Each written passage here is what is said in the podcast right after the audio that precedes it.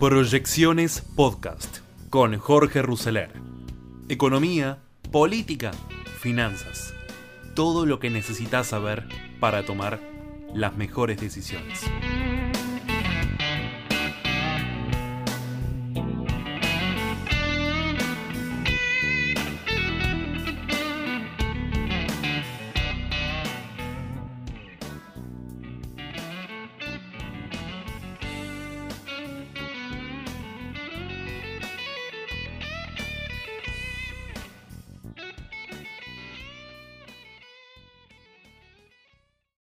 Bienvenidas a estas proyecciones de hoy, viernes 7 de mayo del 2021.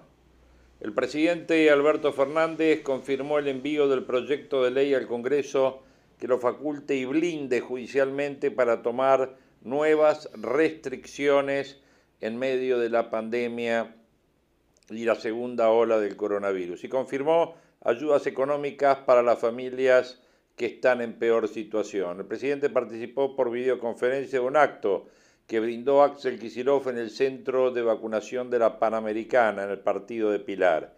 El jefe de Estado volvió a atacar a la justicia al explicar el motivo de su ausencia en el lugar. Dediqué mi, mañana a terminar el proyecto de ley que me comprometí a mandar para que no sigamos teniendo los vaivenes a los que nos somete la justicia con su peculiar modo de ver las cosas. Fernández se refirió al anuncio que había hecho en medio de la disputa con el jefe porteño Horacio Rodríguez Larreta por la presencialidad de las escuelas. Había adelantado el envío del proyecto de ley que lo faculte y lo blinde judicialmente a él y a los gobernadores ante las medidas sanitarias. Poco después, la Corte Suprema falló a favor de la ciudad. Por otra parte, el presidente se refirió al tema de las vacunas y acusó a quienes criticaron su aplicación. ¿Cuántos no se inscriben porque en sus cabezas les llenaron de ideas raras de que las vacunas podían lastimarlos y contaminarlos, hacerles salir una joroba? ¿Cuántos no se inscriben contaminados realmente por una prédica disolvente que condena a muchos argentinos a no acceder a lo mejor de la salud? Cuando conseguimos las primeras vacunas hasta nos acusaron penalmente por el delito de envenenamiento y de estar envenenando a los argentinos. Eso dijo el jefe de Estado. Además, adelantó que este sábado a las 2 de la tarde parte un vuelo de aerolíneas a Rusia para traer nuevas vacunas y vamos a recibir de COVAX en los próximos días. También afirmó que vamos a seguir una frecuencia que nos permita seguir este proceso vacunatorio. En ese sentido, cuestionó que de acá se habla mucho de negociaciones perimidas que nunca perimieron y afirmó que el día de hoy seguimos tratando de buscar una solución para que lleguen las vacunas. Al respecto, dijo que las vacunas entraron en otro escenario al referirse al pedido del presidente Joe Biden sobre la liberación de las patentes y para que las vacunas sea un bien global. Es algo que planteamos en las reuniones del G20 y allí recibimos en soledad el apoyo del presidente Macron, de Andrés López Obrador, y en soledad también planteé que en tiempos de pandemia era inadmisible pensar en bloqueos que impidieran que las vacunas lleguen a los pueblos que por razones políticas eran bloqueadas por las grandes potencias. Con la misma convicción sigo planteando que la vacuna es un bien global, que deben socializarse los avances científicos y tecnológicos para que se puedan producir. A los sectores empobrecidos deben llegarles las vacunas más fácilmente porque están en mayor riesgo. En esa línea cuestionó que la vacuna se sigue concentrando en pocos países y los que no somos parte hacemos un enorme esfuerzo para conseguirlas. Y añadió, las conseguimos en AstraZeneca, en Oxford, en China, en Rusia y las seguimos buscando en Estados Unidos. Nunca cerramos ninguna puerta, dijo. Por otra parte, defendió las restricciones tomadas e insistió con reducir la circulación para evitar contagios. Pidió que los argentinos no nos acostumbremos a convivir con 400 muertes diarias. Debemos evitarlo. Hay que cuidarse. La lucha contra la pandemia no terminó y sabemos que hacemos incordiosa la vida a muchos a los que les tenemos que decir que dejen de circular y de ir al colegio porque es peligroso. Yo sé que conmueve a las familias y las familias de los que están en la peor situación. Hoy a la tarde Para ellos vamos a darle respuesta como dimos respuesta el año pasado cuando sacamos el ATP, la tarjeta alimentar y llevamos auxilio a quienes sentíamos que lo necesitaban. Por último, se refirió al 102 aniversario del nacimiento de Eva Perón y apuntó la vacunación es una esperanza de vida para todos nosotros, nuestra mayor obligación como gobierno hoy en el cumpleaños de Vita son los últimos, primeros los últimos, a ellos vamos a ir a socorrerlos. No fuimos mezquinos, lo primero que nos preocupó fue cuidar la salud de la gente, eso nos hizo olvidar a los necesitados, concluyó el presidente.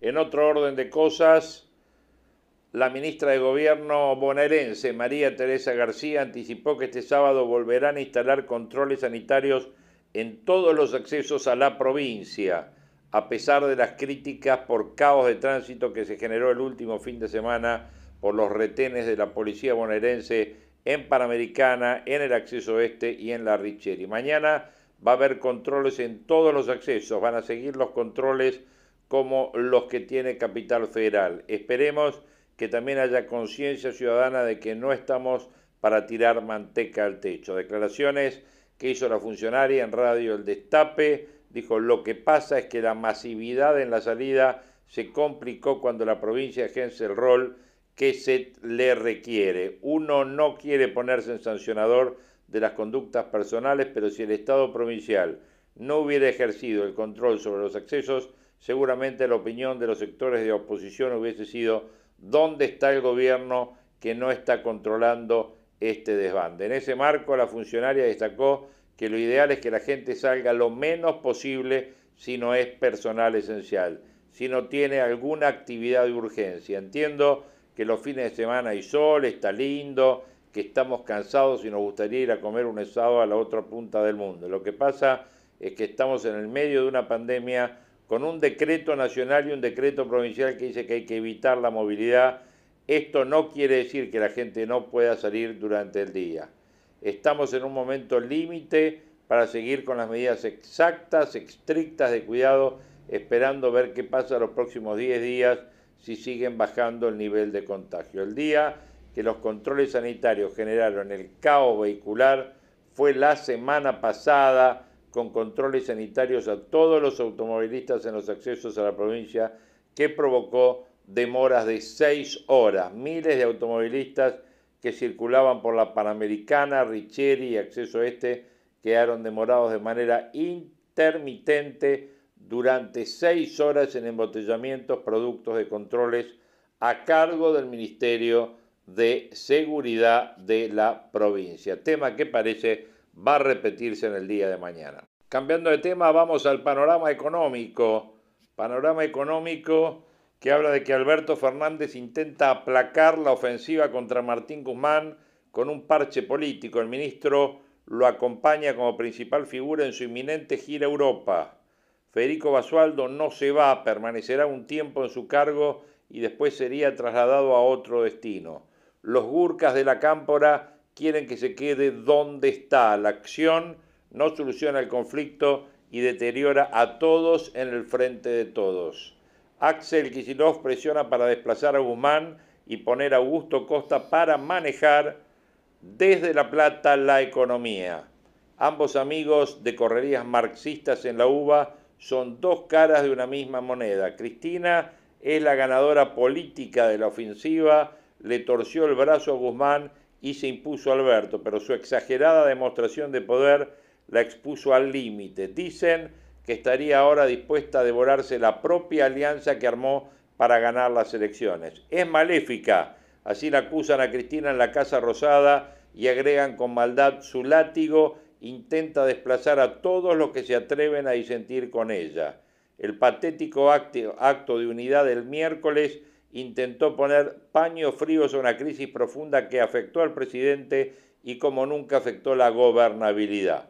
En el círculo rojo insisten en una cuestión concreta. Alberto fue quien sufrió la peor pérdida de imagen por la evidente desautorización pública de su anterior benefactora. Esta opinión también la tienen en Wall Street. Hubo informes para clientes y para brokers. El diagnóstico de Manhattan es severo. Lo expuso al desnudo la pelea de poder en la Argentina. Entre otros lo escribieron en distintos papers el JP Morgan, la Unión de Bancos Suizos Morgan Stanley y el HSBC. Uno de esos documentos concluye, en Argentina, Cristina le gana a Alberto y Kisilov le gana a Guzmán. Y agrega, en caso de consolidarse la dupla Cristina-Kisilov, en decisiones económicas la Argentina podría volver a chocar. Otro cimbronazo con dólar y con inflación. Los lobos de Wall Street siempre exageran y muchas veces le erraron. Hace tiempo muchos pronósticos hablaban de la hiper y por suerte esto no se cumplió, pero indican cómo se ve la Argentina en los centros de poder. A Guzmán no lo quieren en Manhattan, allí hizo una mala negociación y ahora los bonos, que son sus activos, están a precio de remate, pero reconocen que el ministro es racional, una cualidad que no abunda en el kirchnerismo duro. Dicen que Stiglitz le habría enviado un mensaje para tranquilizar a Cristina.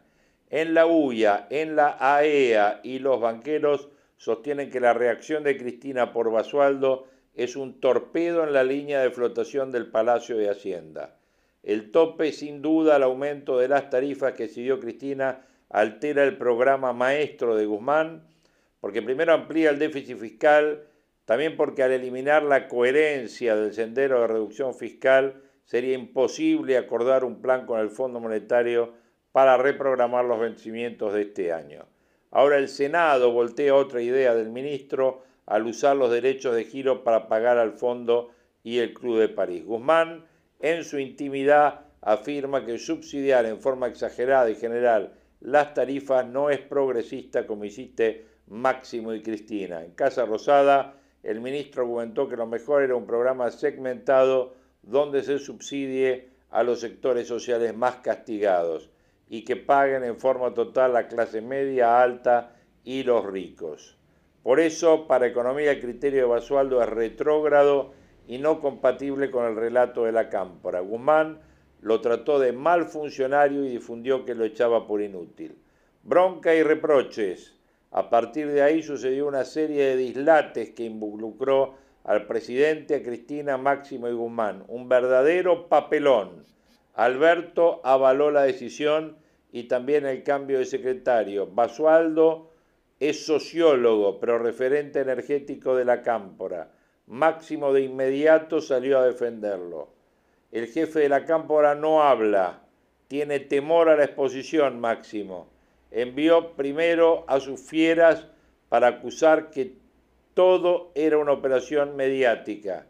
Se equivocó y confirmó que confrontaba con Alberto. El presidente trató de desactivar la bomba y no encontró mejor camino que culpar a Guzmán. En Olivos explican que había un malentendido y que el irresponsable de Guzmán había causado una horrible operación de destitución del funcionario.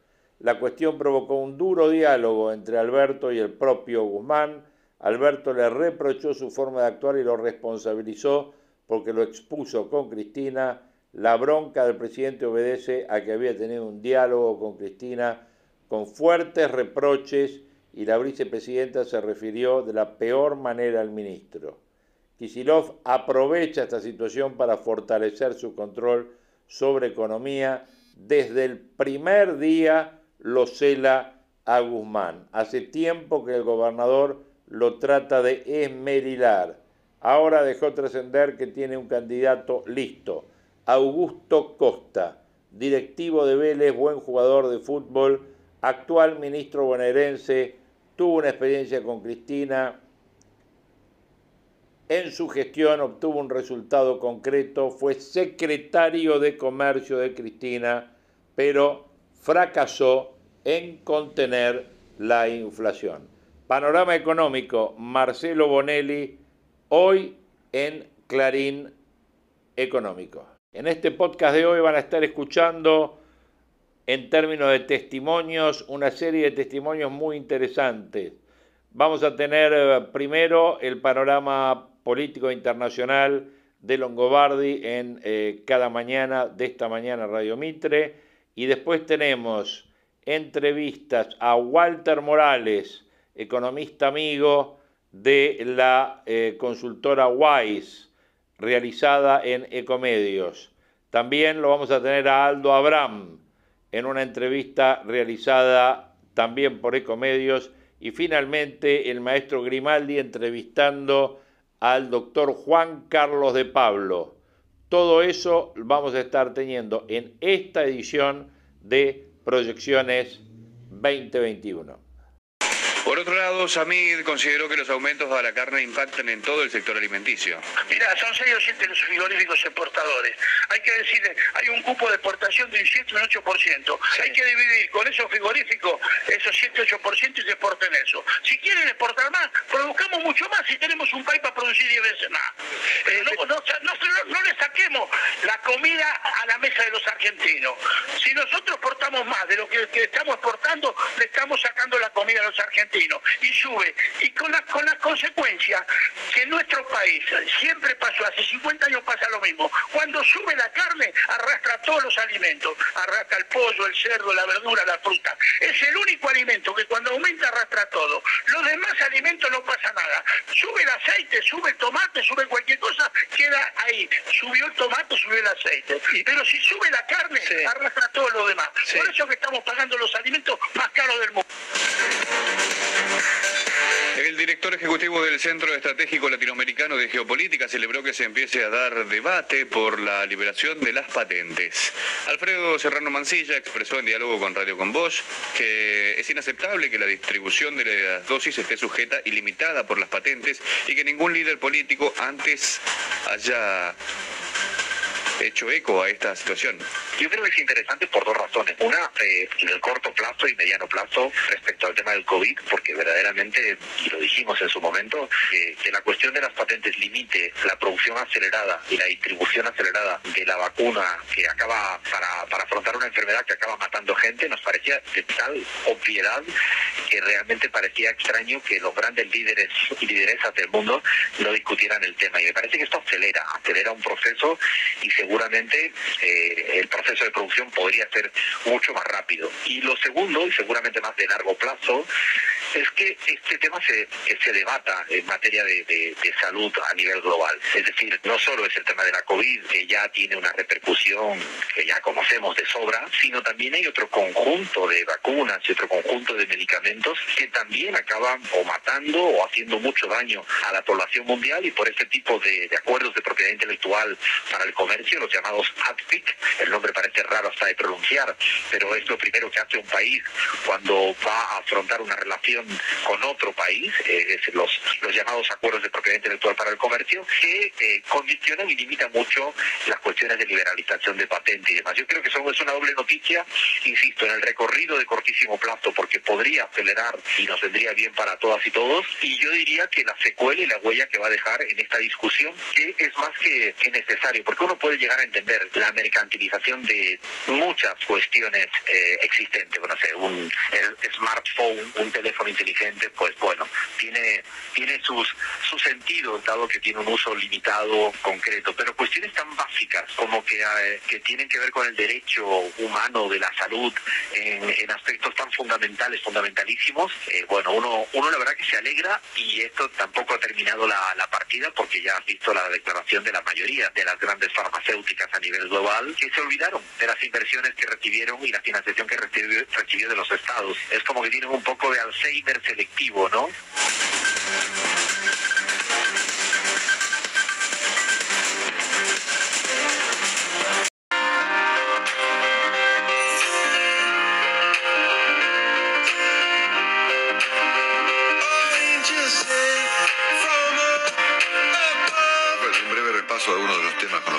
semana que incluir a Colombia. El presidente Fernández acaba de emitir un tuit hace un rato condenando lo que él llamó la violencia institucional del gobierno de Colombia. Son los manifestantes, que les cuento que por otra parte anteayer habían intentado ocupar el Parlamento, el Congreso en Colombia. Hay testimonios muy dramáticos de lo, que viene ocurriendo ya hace 10 días a partir del intento fallido del presidente Iván Duque de aumentar un impuesto similar al IVA, una suerte de impuesto las ventas y a producir el aumento de todos los productos que se venden en Colombia esto generó unas manifestaciones que se volvieron muy violentas, que derivaron en una serie de personas muertas, 24 hasta el día de ayer, eh, con una violencia policial realmente muy dura y. Eh, eh, una acusación de parte del gobierno de Colombia de una intervención de los grupos narco y de Venezuela eh, para eh, complicar las cosas más de lo que estaban para hacerlas simples. ¿no? Este es el estado de cosas de Colombia, muy difícil la situación. Nuevamente, el New York Times ha definido al señor Nayib Bukele, el presidente de El Salvador, de El Salvador bien digo, como un autócrata. ¿no? Ayer, en un extensísimo artículo, han examinado el caso de una persona que está haciendo lo mismo que Argentina, pero rápido, ¿no? O sea, el señor Bukele le mete pata. Entonces a la corte la liquida en 24 minutos, al fiscal general lo echa en el día y ayer se hizo aprobar una ley que le ofrece inmunidad a los funcionarios para no poder ser investigados. Todo eso es lo que estamos viendo en Argentina, pero en cámara lenta, ¿no? De a poco, o con poco éxito, o con más éxito, eh, y con un formato gradualista, ¿eh? como dijo ayer Willy. Pero en El Salvador, este, el señor Bukele lo consiguió rápido. Nuestro Bukele eh, tiene más dificultades, gracias a Dios. ¿no? Bueno, em, lo que contaba Juan de, la, esta llamada batalla de Jersey da cuenta del nivel de delirio que atraviesa al mundo. ¿no? Francia y Gran Bretaña enfrentadas en el mar entre pesqueros y naves marítimas por la pesca en el Canal de la Mancha. ¿no? Una derivación disparatada de un episodio disparatado como fue obviamente el Brexit, que ha independizado al Reino Unido de la Unión Europea, pero que lo está autodestruyendo. ¿eh? Esa es la obra que finalmente va a dejar eh, el señor Boris Johnson a la humanidad, es decir, la, independencia de su país y, al mismo tiempo su autodestrucción. ¿no? Saben que el Reino Unido está compuesto por cuatro naciones, ¿no? Gales, Escocia, Irlanda del Norte e Inglaterra, y eso está en pleno proceso de fractura. ¿eh? Bueno, ayer fue condenado a 10 meses de prisión, junto con otros sentenciados, un joven activista de chino que se llama Joshua Wong, por haber participado de una vigilia eh, en recordación de la, de la masacre de la Plaza Tiananmen. ¿Se acuerdan ustedes aquel episodio donde el gobierno chino aplastó con tanques a las personas? Bueno, por participar de una vigilia para conmemorar a los muertos de aquella oportunidad, los jóvenes que participaron fueron condenados a la prisión. Este joven a 13 meses y otros a condenas por el estilo. Esto lo ocurre en China, ¿eh? que es un tema para tener siempre en cuenta. Bueno, obviamente el cohete, bueno, no sabemos si es más en broma o es en serio, pero el cohete anda dando vuelta por el mundo, es un cohete chino que se desprendió de una base, de una estación espacial china, em, cuyo nombre, en este momento no me lo acuerdo, pero eso lo voy a decir, sea, se llama, se llama Tianhe, Tian HE, Tianhe, es el nombre em, que tiene la estación espacial, de la cual se desprendió o se salió de órbita este cohete que iba o volvía de allí, un cohete que pesa 22 toneladas, que mm, tiene 50 metros de altura y que se perdió, se le perdió control y bueno, eventualmente podrá caer en alguna parte. Los mapas siguen la historia, hace un rato el cohete que anda como loco por arriba de la Tierra estaba por arriba de la Antártida ¿eh? y ahora está eh, a la altura del sur del África, en dirección nuevamente a Australia y a vaca muerta, ¿eh? si es que no cambia su alocado rumbo. ¿eh?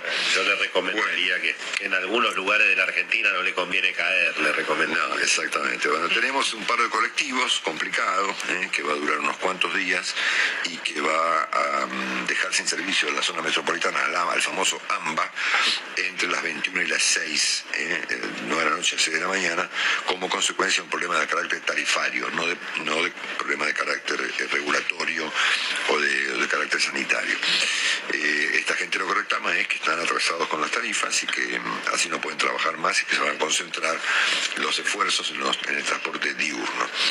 Bueno, murió Pablo Calvo. Pablo Calvo es un gran periodista joven de Diario Clarín, de 53 años de edad víctima del COVID. ¿eh?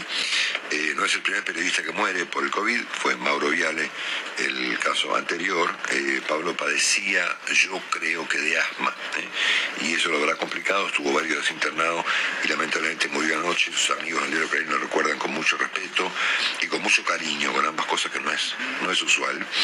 Yo he conversado algunas veces con él aquí en el programa. Había escrito un libro sobre San Lorenzo, si yo mal no recuerdo. ¿eh? Así es. Exactamente. Así que bueno, una, una gran pérdida para, para el periodismo argentino, un hombre muy joven, muy talentoso y muy querido por sus compañeros del Diario Clarín. Lo recordamos con mucho afecto y le enviamos desde aquí un abrazo grande a todos sus familiares. Bueno, ayer tuvimos, perdón, en el mundo unos 870 mil casos coronavirus, como todos los días. O sea, las cifras son muy, muy parecidas día a día, pero obviamente de estos casos 414 mil fueron de la India, así que la India está explicando hoy en día el 50% de la pandemia, como ocurría hace un tiempo con los Estados Unidos. Eh, Argentina permanece en el puesto número 11 de la estadística mundial y China quedó rezagada al puesto 96, reportando ayer apenas 13 casos. ¿eh? 13 chinitos fueron ayer contagiados por el COVID y China totaliza desde el principio de la pandemia apenas 90.739 contagios, es decir, un cuarto de lo que ocurre un día en la India. ¿eh? Obviamente que este resumen sospecha que esos números no son correctos. Eh, bueno, en la Argentina hubo ayer, por suerte, un día donde no hubo aumento de casos, ¿eh? hubo lo mismo que anteayer, 24.000, y han muerto menos personas. ¿eh? No, no tuvimos el récord de 663, sino de 399, que por supuesto es una barbaridad, pero es menos. Y tenemos hoy 5.200 personas en terapias intensivas, 107.000 testeos ocurridos ayer, con alta positividad todavía, el doble de la que debiéramos tener, y totalizamos eh, 272.000 casos activos. En este momento hay 272.000 argentinos que están enfermos de coronavirus. El país suma ya, este fin de semana pasará a los 3.100.000 casos seguramente, y eh, estamos con 66.200 personas fallecidas en nuestro país. La vacunación sigue súper lenta.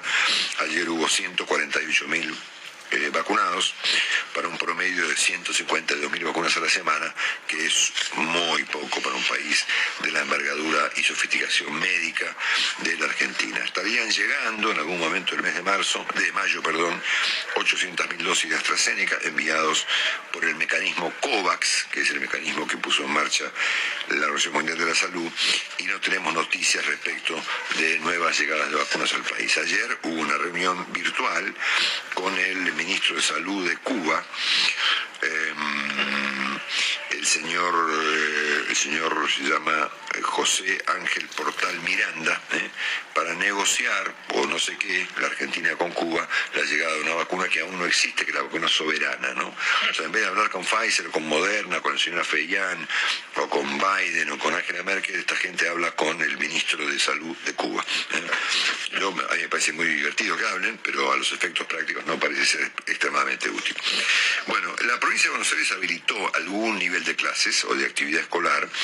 eh, en eh, al- alumnos que hagan tareas de, revi- de revinculación en un formato que esperen que les voy a decir su nombre se llama eh, se llama matrícula priorizada ¿eh?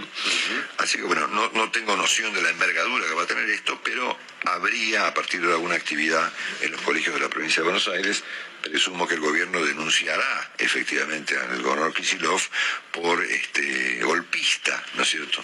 Y por atentar contra la salud pública, ¿no? Bueno, al mismo tiempo Kicillof mantiene la prohibición de la venta de los test rápidos. Yo personalmente les confieso, no tengo idea sobre su efectividad, pero en cualquier caso, eh, la razón por la cual Kicillof prohíbe este- estos test rápidos que se compran en la farmacia por 3 mil pesos es porque los resultados de los test escapan al control de las autoridades y que si los negativos de los positivos no pueden ser registrados por el sistema CISA, lo cual constituye una soberana estupidez, ¿no? porque la verdad es que es un asunto privado, si yo voy a la farmacia, me compro un test privado, se lo pago al farmacéutico, me hago el testeo y eh, si me da positivo, obviamente que no voy a andar por la calle contagiando gente, iré al médico, ¿no? O me guardaré en casa durante siete días. Lo cierto está en que esta obsesión por el control absoluto ha llevado al extremo de que las farmacias se quejen, por supuesto, porque además los bonaerenses que viven cerca de la ciudad cruzarán a General Paz eh, y le comprarán el testeo, el test en la farmacia de la Ciudad de Buenos Aires y tampoco le van a avisar a Kisilov qué resultado produjo el bendito testeo. va, a aparecer el blue, va a aparecer el blue, obviamente. Bueno, le meto pata. Tenemos el, tenemos el eh, tema de la liberación de las patentes, que ha tenido un impulso provocado por el presidente Biden, una oposición presentada por la señora Merkel, un rechazo significativo de los laboratorios norteamericanos, particularmente Pfizer, el apoyo del presidente Macron y del presidente Putin, y esta, este comentario que yo agregué hace un rato del señor Noubar Feyan, uno de los dueños del laboratorio Moderna, que me imagino deberá ser descifrado durante las próximas horas, pero yo estoy entendiendo por ahí me equivoco, que el señor Feyan está, eh, planteando que ellos no exigen que se cumpla con la patente y que están dispuestos a compartirla. Yo entendí eso de esta extensa nota que la BBC Londres le hace al señor Feyan, donde dice decidimos no exigir que se cumpla con nuestra patente durante la pandemia. Eh, Feyan es el cofundador de Moderna, es un tipo que ha hecho una compañía extraordinaria en Estados Unidos, una empresa que, mm, un, un startup, poco menos eh, eh, es cierto que la plata, la plata grande la puso el Estado en el caso de Moderna para este desarrollo, ¿no? Que fue una iniciativa de Trump. Bueno, y finalmente Rusia eh, autorizó la vacuna Sputnik Light, que es una vacuna que bueno, que es light, ¿no? Nosotros habíamos visto yogures light, habíamos visto alfajores light, habíamos visto barritas light, habíamos visto caramelos light, Vacunas light es una novedad en el mundo de la ciencia, pero bueno, así es el asunto. Este, es lo que hay, Marcelo, es lo que hay. Sobre la vacuna rusa, el señor Putin produjo una extravagante declaración el día de ayer, este, cuando dijo que las vacunas rusas son tan fiables como los rifles Kalashnikov.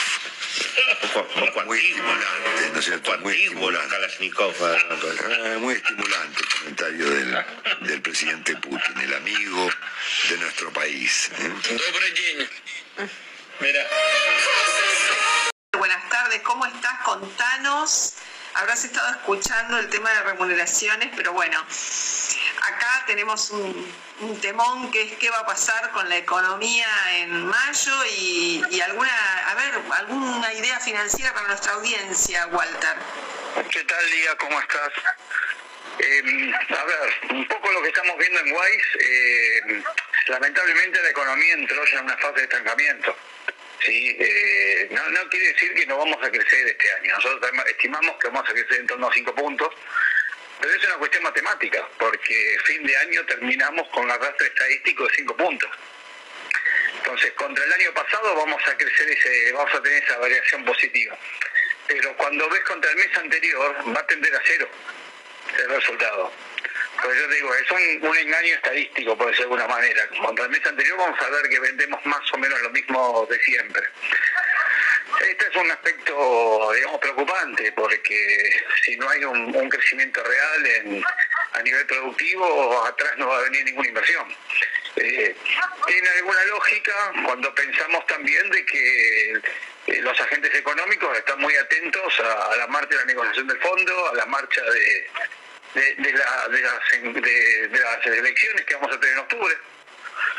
Eh, si el gobierno va a dar un, giro hacia el centro o va a seguir con esta postura, eh, es feo decirlo, pero ante empresa. Eh, tienen una regulación extrema a, eh, la rentabilidad de las compañías, manejando precios de venta, pero no los costos. Entonces, vos cuando recibes el bill de una empresa, la empresa llega el momento donde ya no puede realizar inversiones. Ese es el escenario que lamentablemente hoy, hoy tiene de líneas generales el empresariado eh, local. A ver, podemos poner un ejemplo bien claro sin hablar de ningún producto ni, nada para que nadie se sienta dañado. Es increíble lo que vienen subiendo los costos de los commodities. Todo eso termina afectando hacia el alza a los precios de los alimentos, que todos lo vemos en la góndola como no están aumentando ni el 50% de lo que están aumentando los costos por los, por los convenios de precios máximos que firma el gobierno. Entonces, ponete en lugar de esa empresa. ¿Qué va a tomar gente? ¿Va a invertir? Cuando en realidad el margen, el margen de rentabilidad está bajando. Eh, es un escenario difícil, difícil. Eh, tenemos a la, ya no, no lo tenemos a bote de la esquina, lo estamos viviendo. Eh, venimos de abril, que fue el mes con mayor cantidad de, nuevos positivos desde que empezó a afectarnos la pandemia en Argentina. Eh, mayo ya pinta que ya tiene el número puesto para ser por lo menos el segundo peor mes, si no pasa, si no supera abril. Eh, cuando vemos la evolución de lo que de los primeros de mayo y lo que fue abril, los contagiados eh, de acá a 12 meses podrían ser los nuevos contagiados, sin contar los viejos, entre el 15 y el 20% de la población. esto amerita a que las restricciones que estamos viendo se puedan endurecer. Eso, cuando esto lo, trata de llevar a la, a la economía y, y, al, consumo, eh, vas a tener sectores como todo el retail, los shopping, la gastronomía, eh, súper dañada, con negocios que vos no sabés si el año que viene o, cuando termine el invierno, porque el otoño recién empezó, eh, van a estar de pie o no. Y, convengamos que generalmente las personas que trabajan en el sector gastronómico no son de fácil reinserción laboral esta es otra cuestión no menor para tener en cuenta, ¿no? Eh, entonces, estamos en un escenario bastante complicado en Argentina. Estamos en un escenario bastante complicado. En materia de inversiones, digamos, tenemos que andar pensando qué, qué hacer con la plata si es que tenemos plata. Sí, esta es otra cuestión. Eh, ¿Y, qué se puede hacer, Walter? Estamos, vamos a decirle a nuestra audiencia, estamos hablando con Walter Morales de la economía y qué va a pasar en mayo. Contanos, ¿qué se puede hacer? a ver, en, tema, en tema de inversiones, para los que tienen excedentes financieros, ahí se pueden armar carteras de títulos públicos cortas. Eh, para todos los que los títulos públicos, mala palabra, eh, hasta el 2025 Argentina no va a pagar eh, deuda en dólares en forma voluminosa por la reestructuración que, se hizo en el pasado. Entonces podemos comprar bonos que venzan de acá dos años máximo en pesos, que tienen rendimientos que van del 46 al 50, 50 51% anual. Es una buena tasa. Yo lo sería aprovechando. E incluso eh, si tenemos eh, líneas de crédito en una SGR, hoy podemos dar descontando cheques propios al 24 25% anual e invertirlos a no menos del 45%. Eh, o sea, hay, muchas cosas para hacer. Eh, si no somos... Perdóname, ¿cómo estás? Eh, una consulta respecto a esta nueva ley de blanqueo para desarrollar, para, para eh, enfatizar la construcción, inversión y todo eso. ¿Qué, qué opinas? A ver, todo blanqueo es un excelente negocio en Argentina. Sí, eh, alguno puede recordar eh, tranquilamente, bueno, pero los que blanqueamos nos pusieron un impuesto adicional, nos cambiaron la regla de juego, estamos totalmente de acuerdo. Pero pagas un 3%. Eh, y estás blanqueando el patrimonio. Eh, el tema es el contexto. Si vamos a blanquear para desarrollar un proyecto inmobiliario en el cual vamos a, a revender, ¿a quién le vamos a revender en esta situación? Y ahora está el rum rum de que quieren poner un, impuesto a las viviendas vacías. Ese es un nuevo costo fijo que tenemos una vez que terminamos la construcción.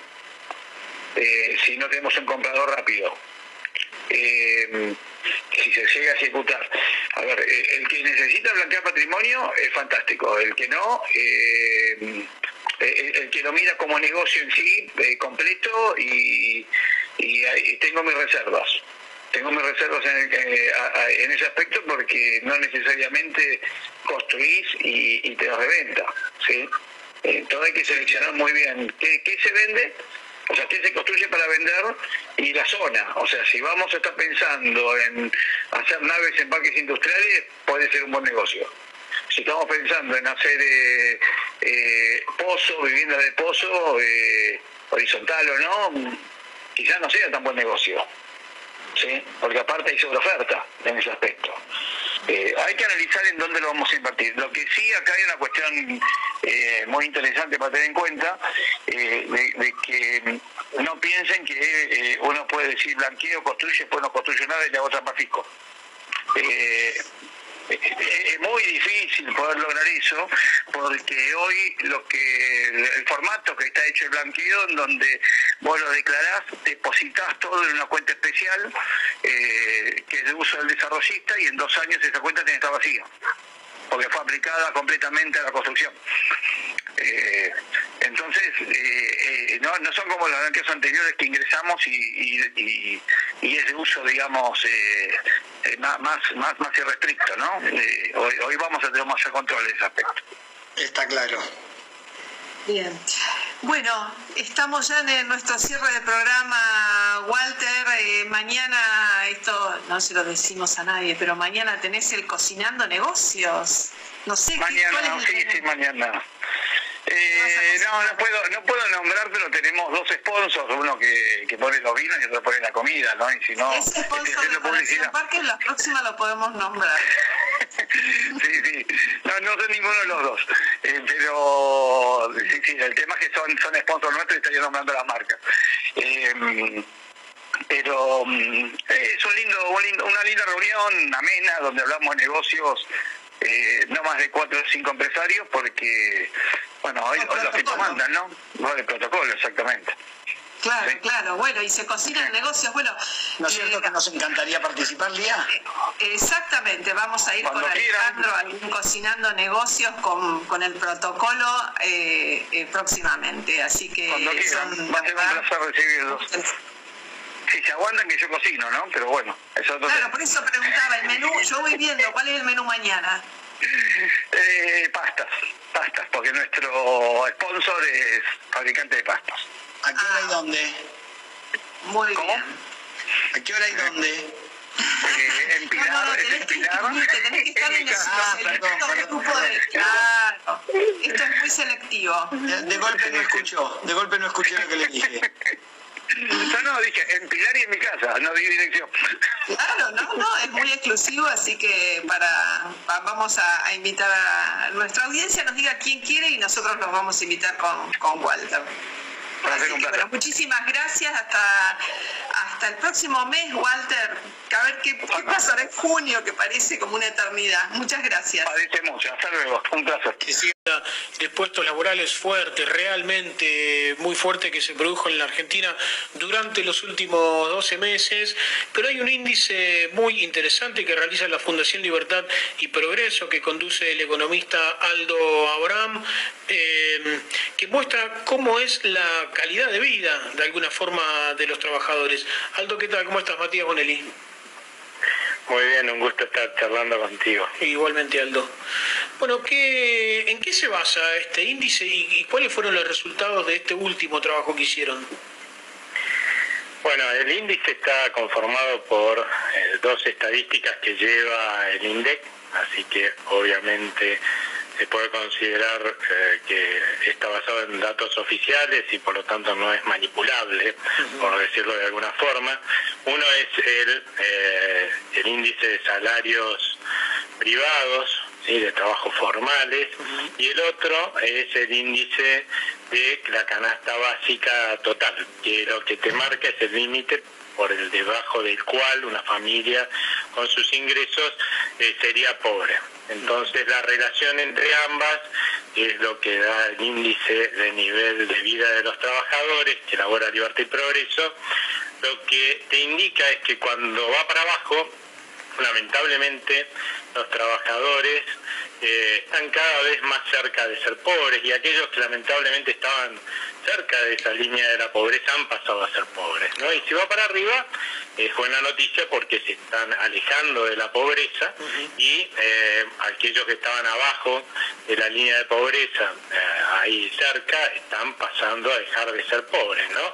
Lamentablemente lo que se ha visto en los últimos años es que va para abajo, eh, lo cual la verdad es que no nos debería extrañar porque en definitiva hace ya rato que nadie quiere invertir en la Argentina. Entonces, si vos no, invertís en, eh, si nadie invierte en el país, obviamente no se genera trabajo productivo, eh, tampoco se genera una mayor eficiencia de los trabajadores, por lo tanto aquellos que tienen un trabajo y tienen esa suerte, eh, no, van a cobrar más, ¿no? Pero no tiene que ser más productivo, al contrario, lo que se observa es que incluso están perdiendo productividad, por lo tanto sus salarios por eso también bajan en el tiempo eh, los trabajadores.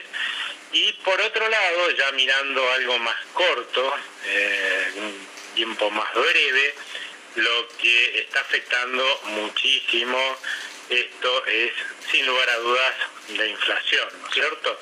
Que en cierta medida también está medido en, el, en la canasta básica total y que está pegando duro en términos de quitarle poder adquisitivo a aquellos que tienen la suerte de poder tener un empleo, ¿no? Aún. Y no nos debería extrañar que esto esté generando empobrecimiento, porque en definitiva, vos sabés que cuando el Banco Central financia al gobierno para que pueda gastar más, lo que hace es producir unos papelitos de colores que en sí no valen nada, ¿no? y se los manda.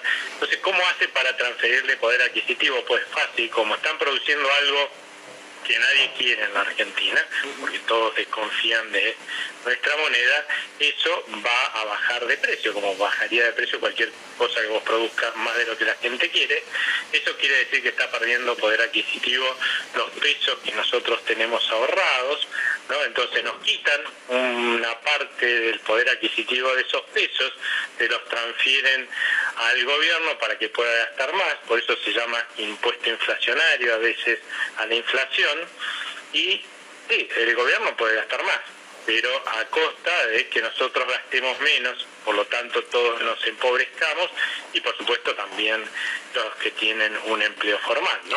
Aldo, eh, en medio de todo esto eh, se da la particularidad de que el gobierno ya viene diciendo desde hace tiempo Ahora creo que lo vengo escuchando menos por cuestiones lógicas de que la inflación evidentemente está mostrando signos bastante altos. Pero en principio la idea era que los salarios le ganen a la inflación durante este año. Estamos bien lejos de eso, ¿no? Con lo que tu índice me parece quedar bastante mal las próximas veces. Es que es imposible que una economía en la cual nadie invierte le puedan ganar los salarios a la inflación, cualquiera sea la inflación, ¿eh? aunque tuviéramos una inflación de 3% anual, si eh, en un país en el que la gente está desinvirtiendo, porque eso es lo que está pasando hoy, ni siquiera que estamos invirtiendo, estamos sacando nuestros ahorros de inversión de la Argentina, eh, argentinos y extranjeros, porque no confiamos en las políticas que se están implementando y que esas políticas puedan llegar a generar crecimiento sustentable en el tiempo. Es más, si vos ves los valores a los que se están hoy negociando los títulos de deuda de la Argentina, esos papeles que le entregamos a los señores a los cuales les reestructuramos la deuda el año pasado con una tremenda quita, pues cotizan a valores hoy que dicen que aquellos que compran y venden esos papeles están convencidos que en los próximos cuatro o cinco años como mucho van a ser reestructurados de nuevo, o sea que vamos a ir a una crisis de nuevo. Entonces, ¿quién va a querer invertir? Obviamente, argentinos y extranjeros están sacando sus ahorros de inversión. Ahora, en un país que pasa eso, no, no aumenta la productividad y la eficiencia de la economía y de los trabajadores, al contrario, decrece. O sea que la lógica es lo que hemos visto durante las últimas décadas, ¿cierto? Que, porque es, casi una permanente esto de las últimas décadas, nada más que ahora es peor. Este, y lo que vas a ver es que cada vez, como cada trabajador pasa a producir relativamente menos de lo que debería estar produciendo, obviamente el, sueldo que va a cobrar va a reflejar esa menor productividad, o sea que cada vez va a poder comprar menos, ¿entendés?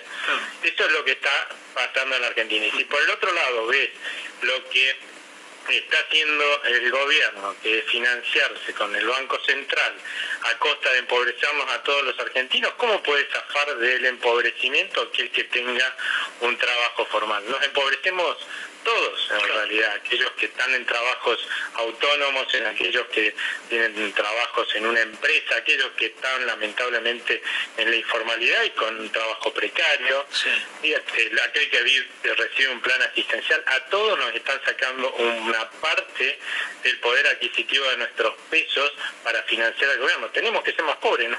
gusta de hoja.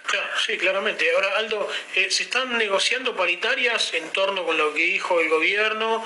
34, 33, 35, depende de cada gremio y eso va en relación con el 29% presupuestado. ¿Cuál es la inflación que tienen eh, ustedes prevista como para tener una idea después de cuánto eh, y estamos hablando de gremios eh, con buen nivel de negociación, no con gremios eh, débiles, digamos. o sea que hay gremios que van a negociar por abajo de ese 33, 35 que estoy diciendo. ¿Cuál es la, previsión inflacionaria que tienen ustedes para ese año? Es decir, ¿cuánto va a ser la diferencia entre este número que estamos hablando ahora, el 30 y pico, contra la inflación que tienen prevista ustedes, ¿no? Mira, eh, pensar en una inflación que esté por debajo del 40% hoy en la Argentina es una utopía, tal cual ya estamos viendo como vienen eh, la inflación hasta ahora.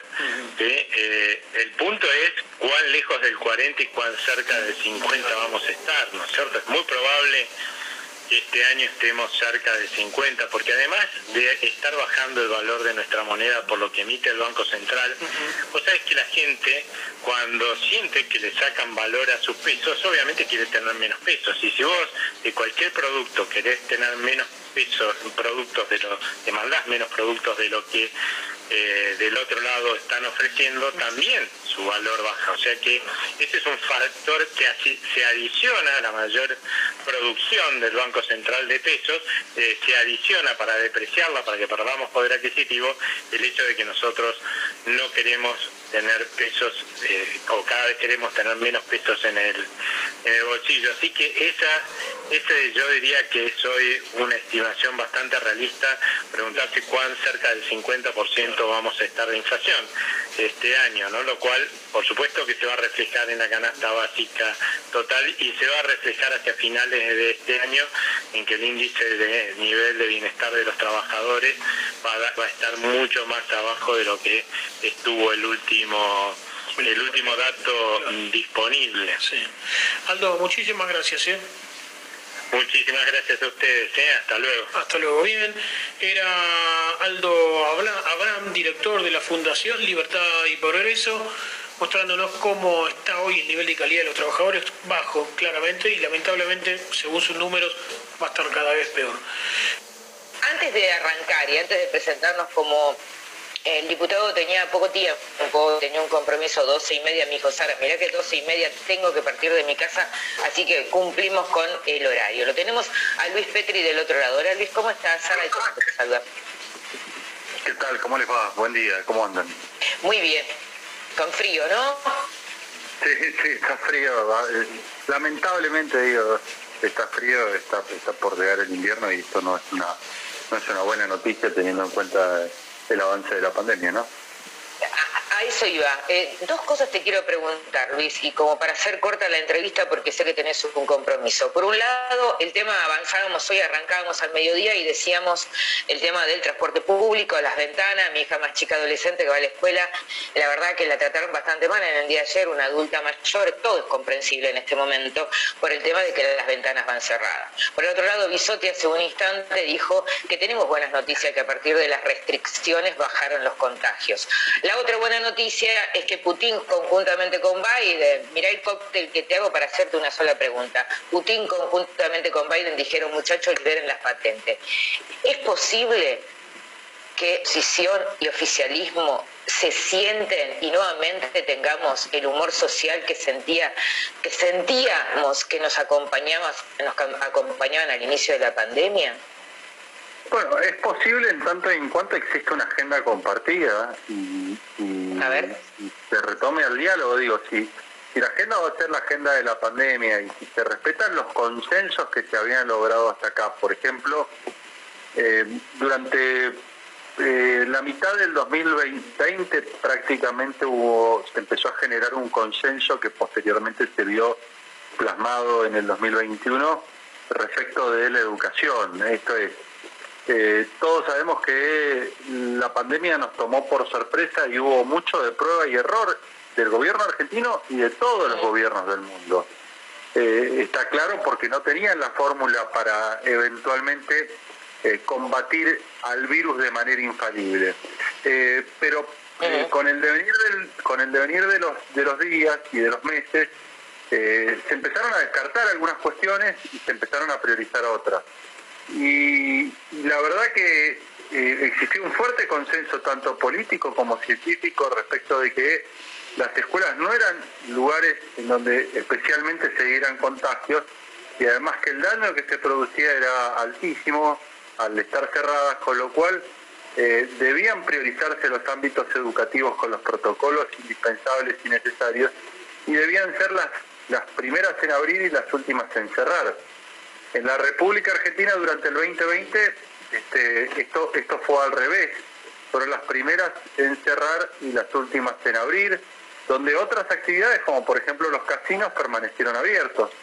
Eh, entonces nosotros... Sí, hay, hay, en todo hay una parte de verdad, y en todo hay una parte de verdad y una parte... La verdad que la escuela es el gran ordenador, o sea, lo digo como ex docente, en eso por supuesto.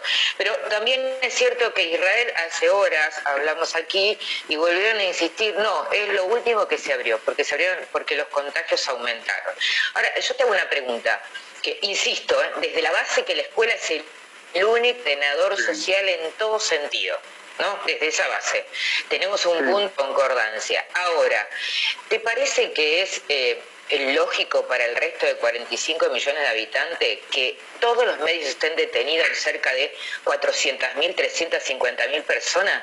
¿Habla de eso de un país federal? No, no, yo no estoy hablando de 400.000 personas, yo estoy hablando de eh, todas las escuelas del, del país, porque eventualmente de esta decisión y por el 20 con las que hoy encuentra, Claro, que hoy encuentra Cava y hoy encuentra Mendoza en alerta epidemiológica, eh, con un criterio que es muy discutible porque la alerta epidemiológica, entre otras cosas, depende de la cantidad de casos positivos y la cantidad de casos positivos depende de la cantidad de testeos que las provincias hagan. Entonces, las provincias que menos testeos hacen pueden evitar eventualmente caer en alerta epidemiológica y aquellas que testean este, y tienen altas tasas de, testeo, pueden eventualmente eh, quedar subsumidas en la alerta epidemiológica, con lo cual el criterio no es demasiado claro respecto de eh, en, qué circunstancias está en alerta epidemiológica y fundamentalmente las consecuencias. Entonces, yo digo, eh, no es un tema menor porque lo que hoy está viviendo Cava o está viviendo la provincia de Mendoza, son dos provincias que se plantaron frente a la embestida del gobierno nacional y defendieron la presidencialidad de la educación, le pueda pasar a las 22 jurisdicciones restantes del país. Por eso me parece que es trascendental, digo, la definición que tomó la Corte porque falló la política, porque en definitiva, si se hubiese concertado la decisión como se concertó durante todo el año pasado, si hubiese habido diálogo, si hubiesen puesto de acuerdo en tomar Paremos ahí en un punto, porque para que haya, paremos ahí en un punto, porque la verdad que para diálogo tiene que haber un 50 y 50, un deseo de una parte y un deseo de otra parte. En donde uno hubo un deseo de la reta y en donde no hubo un de, de, de Alberto Fernández. ¿En qué crees que faltó el punto de acuerdo? Para mí lo que paso, es un uh, año electoral.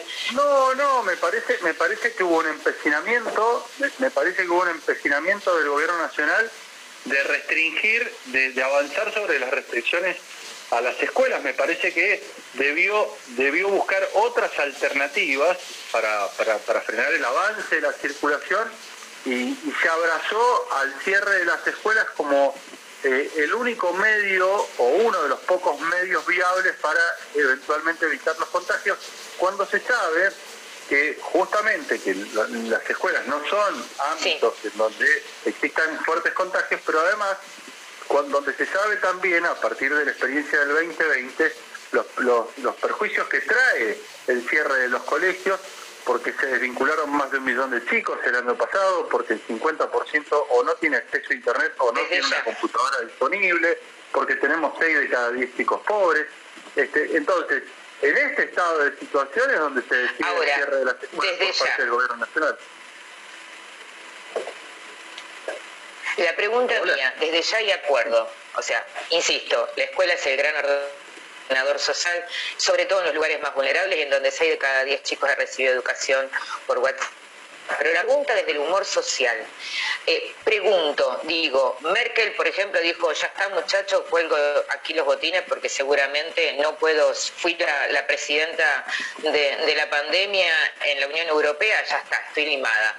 yo creo que muchos van a pasar por esta instancia, por el tamiz, ¿no? Porque es un, la pandemia ha desgastado a muchos referentes políticos. Digo, Horacio Larreta, ¿Se sumó también a este desgaste con esta situación? ¿Vos crees que sí o que no? Yo creo que Horacio, Horacio Rodríguez Larreta lo que hizo fue defender lo que él creyó, pero no sé si desgaste, yo creo que al contrario, me parece que ha salido fortalecido, porque me da la sensación de que la inmensa mayoría de la población este, quiere, quiere la presencialidad educativa este, y, quiere que las escuelas sean las, últimas que sufran las, restricciones a la, a la circulación eventualmente, o las restricciones producto de la pandemia. Me parece que con muy buen criterio él, él respondió a ese reclamo social, algo que no hizo el gobierno nacional.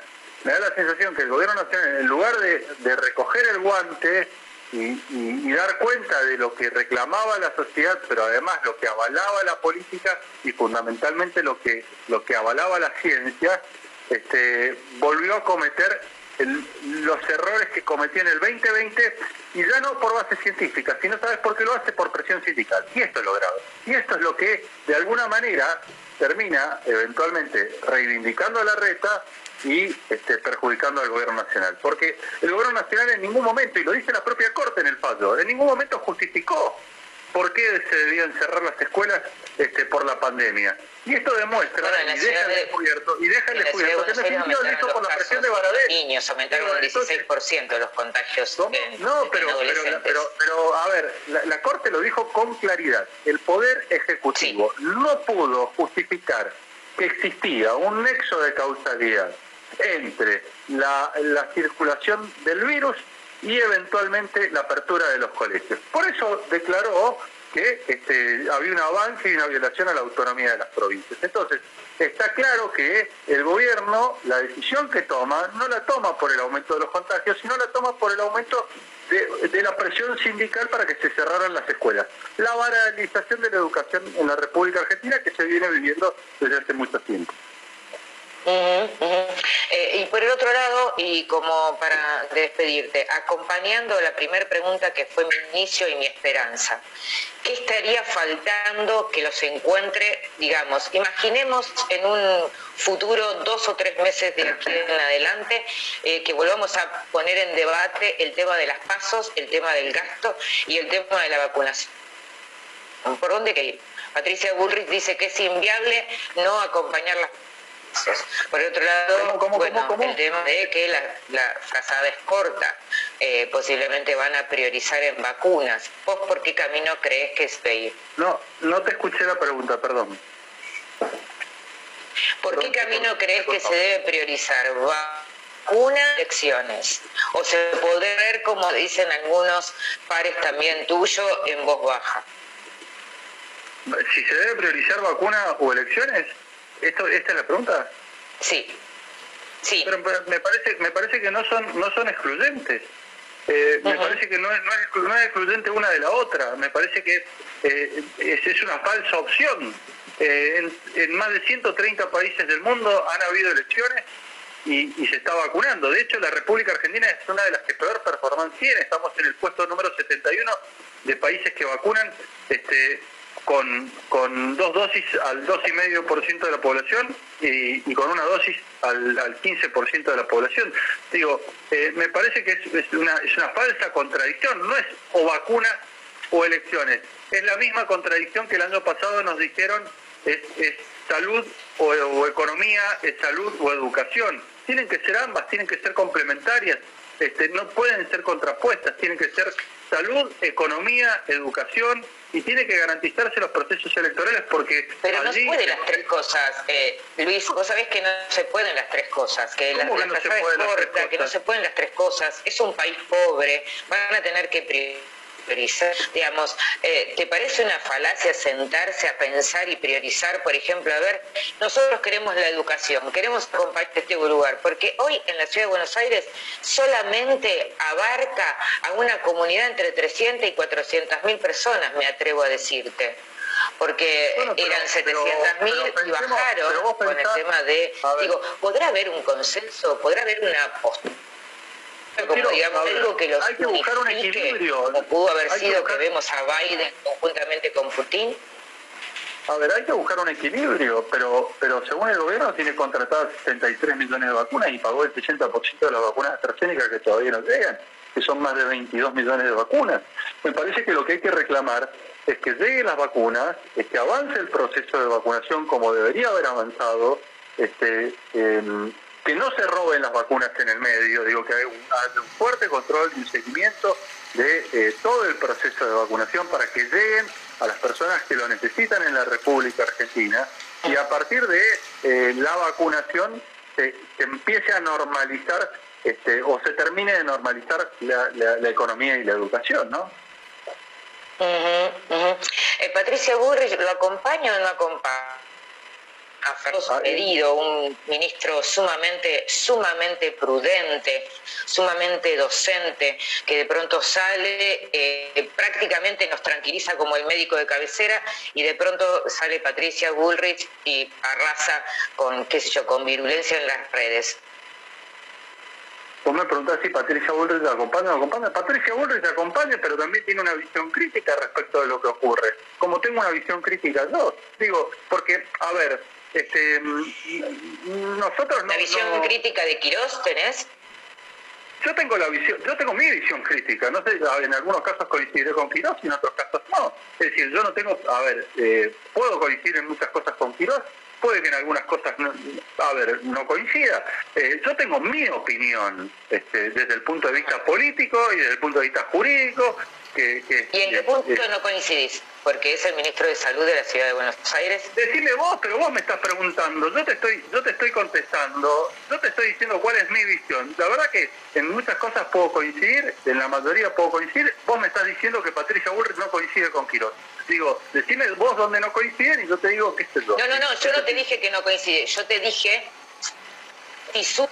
te pregunté si suma a la, a la tranquilidad y a la docencia suma la pluralidad de voces. A ver, el gobierno, pero, pero ¿sabes, lo que, sabes, lo que, ¿sabes lo que pasa? El gobierno quiere que haya uniformidad de voces, eh, quiere que no haya críticas, quiere que, a ver, quiere robarse las vacunas pero que nadie lo critique, quiere hacer negociados en Ezeiza este, pero que tampoco nadie lo critique, quiere este, eh, eh, no traer las vacunas que prometió y que nadie alce la voz. No va a pasar no, pero eso. es genial porque que nosotros no, a ver, porque esté en la oposición está para mirar. no, pero ¿sabes qué pasa? Yo pregunto si déjame terminar con esto. El ministro de la ciudad. No, pero déjame, déjame terminar con esto. Si alguien se roba las vacunas, ¿cómo no lo vamos a criticar? ¿Cómo no vamos a alzar la voz? Si alguien hace negociados en Ezeiza cuando debería ser el Ministerio de Salud el que haga los testeos porque por allí pueden entrar las cepas este, más virulentas en la República Argentina y en lugar de tomar el control del Ministerio de Salud se termina tercerizando. ¿Cómo la oposición no va a salir a criticar? ¿Cómo no Pero yo no te pregunté eso, ¿eh? cosas mal? Yo no te pregunté. Sí, sí, me estás preguntando. Es fantástico porque la oposición está para eso. Yo te pregunté. Pero me estás preguntando si en definitiva nosotros tendríamos que avalar y consentir absolutamente todo lo que hace el gobierno. Y no, vamos a decir las cosas que nos parecen mal. Pero yo te preguntaba de Piros. O sea, no te preguntaba de gobierno, porque la oposición bueno, no sé, me parece, me parece que la verdad que tu manejo, Eso está fantástico. Yo te preguntaba si cada vez que de pronto vemos que una Patricia Bullrich que dice no seamos tibios, salió Vidal y dijo no seamos tibios. Entonces digo, ¿suman estas voces tan, tan virulentas en las redes? me, parece que me parece que Quiroz ha hecho un excelente manejo sanitario en la ciudad autónoma de Buenos Aires, y fíjate, es decir, que ha conciliado la salud con la educación, es decir, Acuna, Acuna, con Quiroz han logrado compatibilizar el funcionamiento del sistema sanitario con el funcionamiento del sistema educativo. La verdad que me parece, me parece que es muy, buena la gestión de, de, Quiroz al frente del área sanitaria de la ciudad. Y, lo cierto es que este, eh, en, su gestión no tengo nada para cuestionarle. Al contrario, me parece que es muy meritorio. ¿Y Bullrich suma o no suma? Eso te pregunté. por supuesto que suma, Patricia. Es una de las grandes. Es, la presidenta del PRO. Claro que suma. Es una mujer con muchísima valentía que denuncia lo que está mal y lo que está y, las cosas que el, gobierno hace incorrectamente. Claro que suma, Patricia Bullrich. Es valiosísima para, para nuestro espacio. Para agradecerte y cumplir con tu horario y ahora sí despedirme, gracias Luis. Eh, no, por favor. Si me decís que luz podés ver al final, como para decir, me siento mañana con la posición acordar en qué. Bueno, en, todas las cuestiones vinculadas a la pandemia que no supongan un avance este, al federalismo, que no supongan superpoderes, nos van a encontrar acordándolas. Ahora, si, si, si aprovechan la pandemia para, para meter un caballo de Troya, como puede ser la reforma judicial y terminar de colonizar la justicia y someterla y quebrar la independencia del Poder Judicial, y vamos a estar bien, bien enfrente del Gobierno Nacional, dando batallas, defendiendo las instituciones. Bueno, muchísimas gracias, Luis. Cumplí, ¿eh? 12.27 del mediodía. Gracias por estar en tercer tiempo. Un gran abrazo. No, por favor, gracias a usted. Un gran abrazo. Ahí lo teníamos a Luis Petri, porque la verdad que eh, me parece que la gente está deseosa, ¿no? De esperar un acuerdo social o por lo menos de cambiar un poco el humor social. Uno pone algunas noticias en las redes que tienen que ver con una buena noticia eh, y realmente la gente eh, se siente un poco más confortable. Lo tenemos en línea al amigo Juan Carlos de Pablo. Doctor, ¿cómo está? Buen día. Todo perfecto, esperando la segunda vacuna, ¿sí? Ah, bueno, somos varios. somos varios. Eh, Juan Carlos, claro, uno siempre dice lo que me está pasando ahora en lo, más bravo de mi vida, pero ¿vos recordás? Sí, supongo que hay un montón de... de Hablame más fuerte porque te estoy Tanta tensión entre, entre miembros del, del propio gobierno contra el ministro de Economía, por supuesto contra el presidente por, por extensión, Mira, debe haber pocos antecedentes. Ahora, ¿sabés cuál es el temor que tengo? Que estemos durante una nueva 125. Porque vos mirás la dinámica que hay acá, entre Nación, entre Cava, la Corte Suprema, etcétera, etcétera, y vos decís, che, si esto escala, porque la 125 también empezó así. En ese contexto político complicado, encima tenés todo el tema este de, eh, de, lo que pasa con el equipo económico, donde el problema fundamental es que como no hay nadie a cargo, nadie realmente puede decir soy más que vos. Entonces están todas las líneas cruzadas, los ministros están horizontalizados, el subsecretario que responde a otra cosa, etc. La verdad que no nos falta nada, ¿eh? entre el panorama sanitario, el panorama político, el panorama económico, complicado. Sí, agrego más, Perdón, espera, espera un minuto que le pido a Javier Martínez si nos puede elevar un poquitito el retorno. Creo que ambos tenemos algún tipo de problema. Pero ahora sí, pregunta, Néstor. No, te quería agregar la cuestión institucional, esto de un gobierno que a un fallo de la Corte Suprema, que en la última instancia dice, no, a mí yo no lo cumplo porque no me gusta. ¿Esto vos crees que tenga influencia en la economía o para qué eh, de los menos que estamos viendo que pueden estar dispuestos a invertir en la Argentina? Esto es una cosa muy... A cuando me dice, si usted fuera un alemán y no tuviera intereses en la Argentina, estaría pensando, no me haga perder el tiempo, por favor, digamos Ahora, el resto de las inversiones este, las hacemos los argentinos. Pero el acto de inversión siempre es un acto instrumental. Vos haces una inversión porque crees que con el producir la inversión te va, te va, te va a resultar algo, ¿entendés? Si vos tenés en el sector formal de la economía una tasa de ganancia que después pagar impuestos es chiquita y está haciendo incertidumbre, vas a invertir poquito. Y entonces, ¿qué dicen los macroeconomistas que llevan los números? Que hoy la tasa de inversión de Argentina debe estar cerca de, no sé, 15% del PBI, que debe ser la inversión de reposición. Esto es, la inversión neta cero, si la inversión neta cero, el producto va a crecer cero. ¿Y cómo ves eh, la perspectiva de aquí a las elecciones con segunda ola incluida y falta de vacunas para la economía?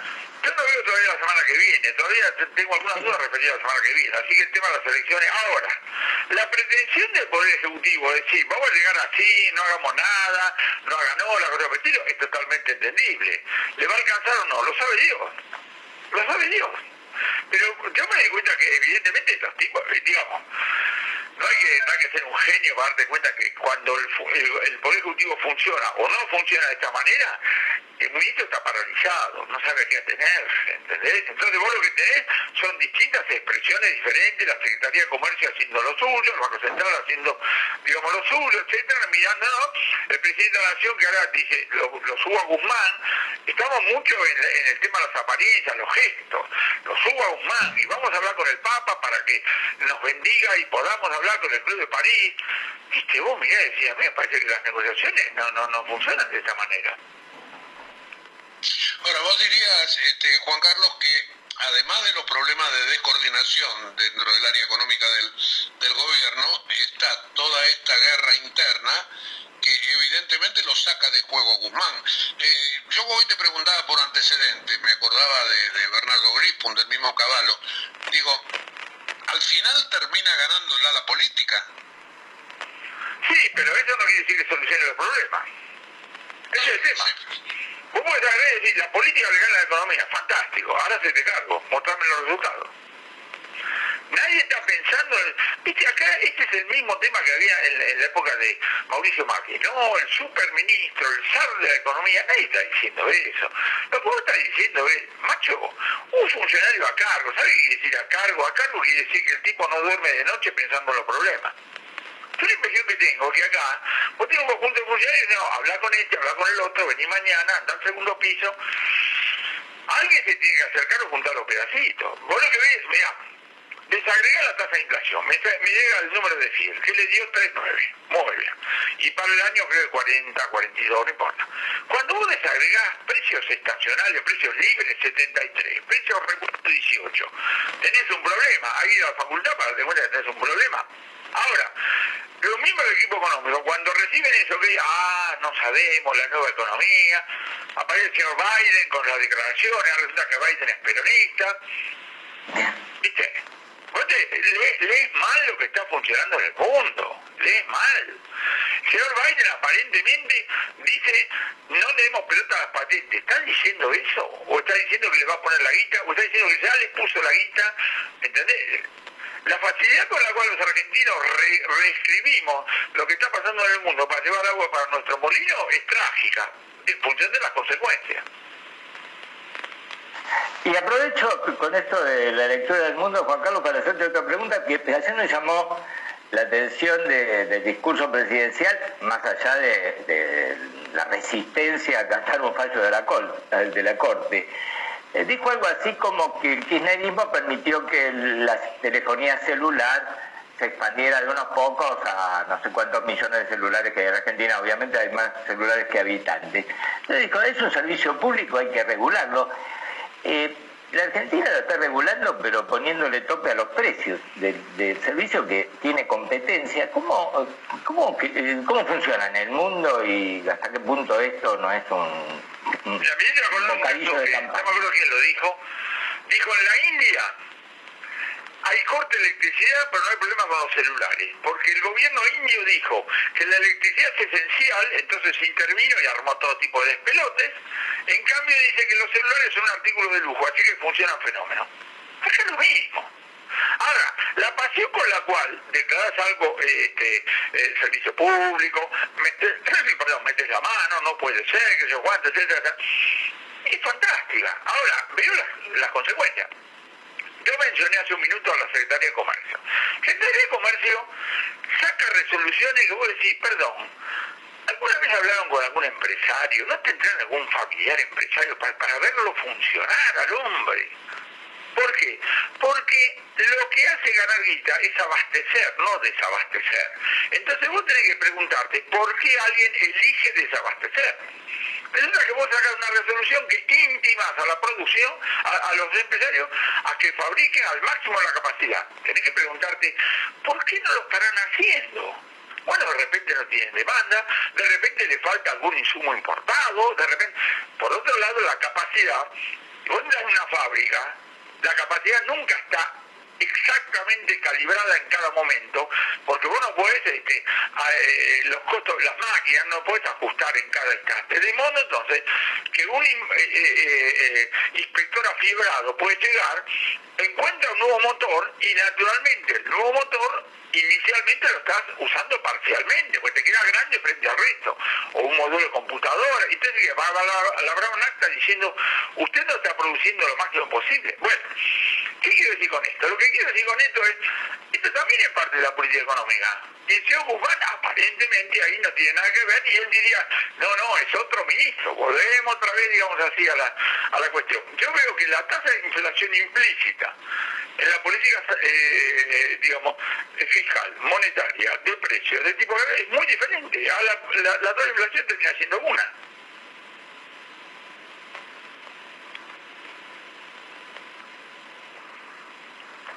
Hola.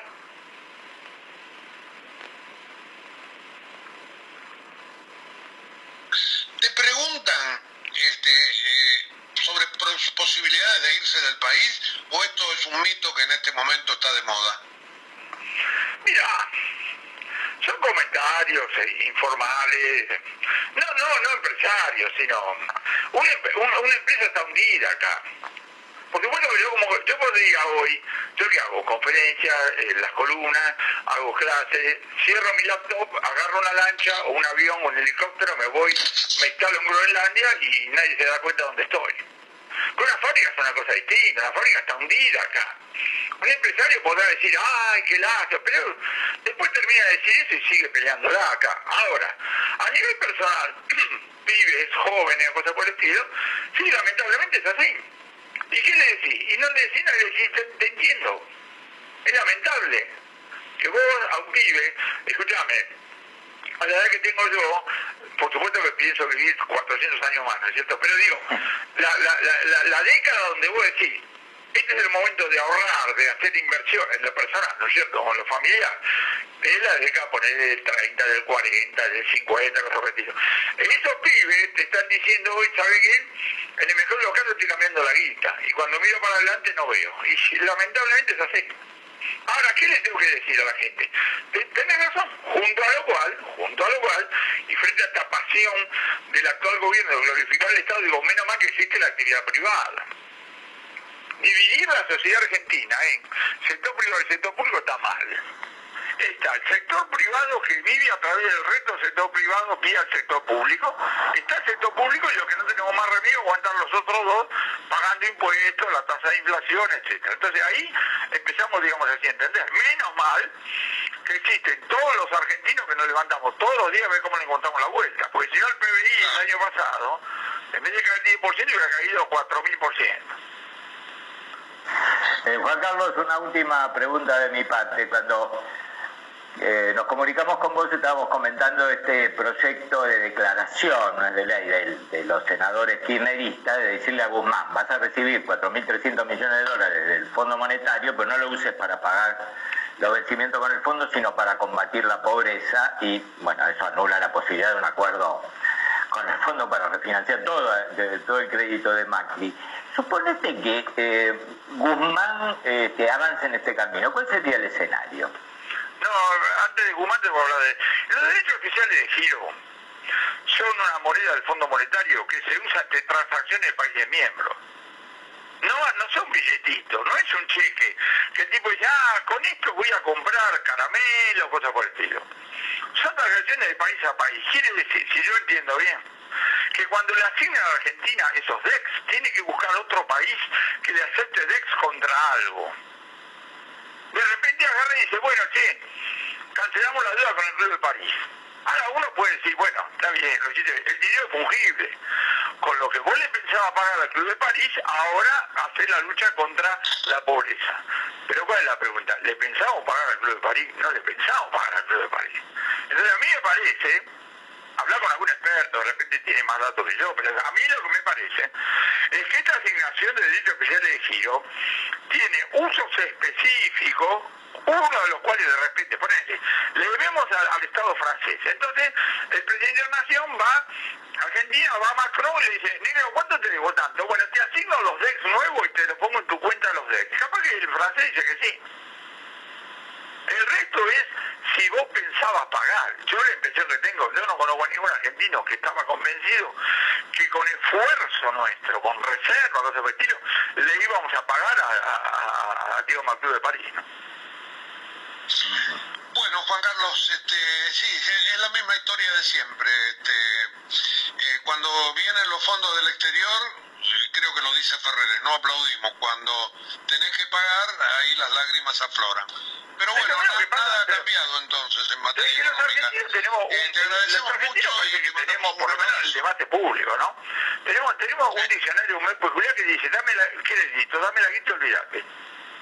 Ahora, por el otro lado, después de decir eso, tengo que decir lo siguiente. El otro día en Clarín, ahora un par de semanas, leí que según información del Banco Central, no la chequeé, los créditos UBA fueron pagados más del 99%. Es decir, más allá de todo lo que decimos, la gente termina pagando. Termina eh, honrando, a nivel individual, uno termina cuidando toda una serie de cosas que aparentemente en las declaraciones politizadas es imposible, nos vamos más y no sé cuántas cosas más. También tengo que registrar eso, porque lo que está diciendo es que el comportamiento individual es mucho más racional, digamos así, y entendible de lo que a veces se suele hacer aparecer. Un abrazo, Juan Carlos, gracias. Que te vale bien, muchacho.